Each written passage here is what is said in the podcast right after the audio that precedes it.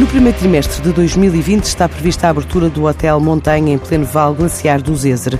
Este investimento do Grupo Vila Galé, na ordem dos 10 milhões de euros, na Serra da Estrela, vai ter 91 quartos e ficar localizado em Manteigas, junto ao Viveiro das Trutas, mas é apenas um dos que estão projetados para o ano novo, que somados a Elvas e Alter do Chão, representam perto de 28 milhões de euros para o grupo hoteleiro, de acordo com José Rebelo de Almeida, o presidente do Grupo Vila Galé. Eu acho que, em geral, o setor atravessa um bom momento. Há umas sombras mais nebulosas no horizonte, mas eu acho que não adianta estarmos a pensar nisso, temos é continuar a fazer coisas, fazer investimentos, temos que valorizar muito o interior do país. Nós não somos daqueles que só falamos. Eu costumo dizer que nós do Grupo Vila Galé falamos e realizamos.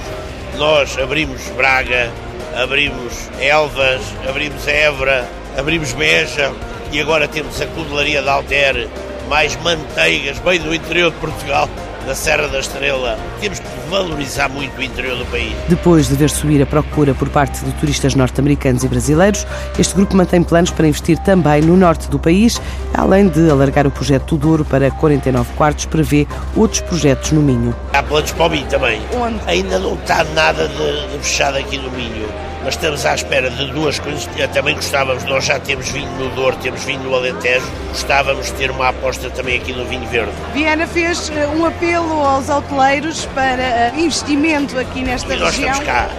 É? Há perspectivas?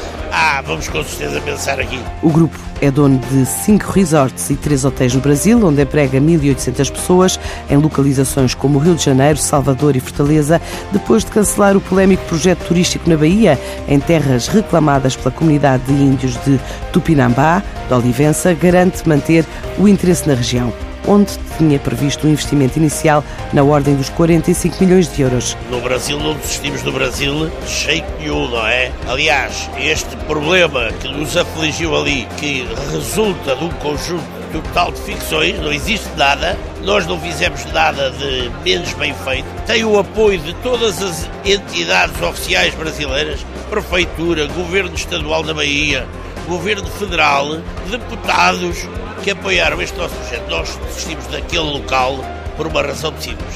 Apesar de não haver ali nada de errado e ser uma falsidade total o que se suscitou aqui, nós não podemos avançar com o projeto turístico num clima de iminência de guerra, de discussões públicas, de, de redes sociais.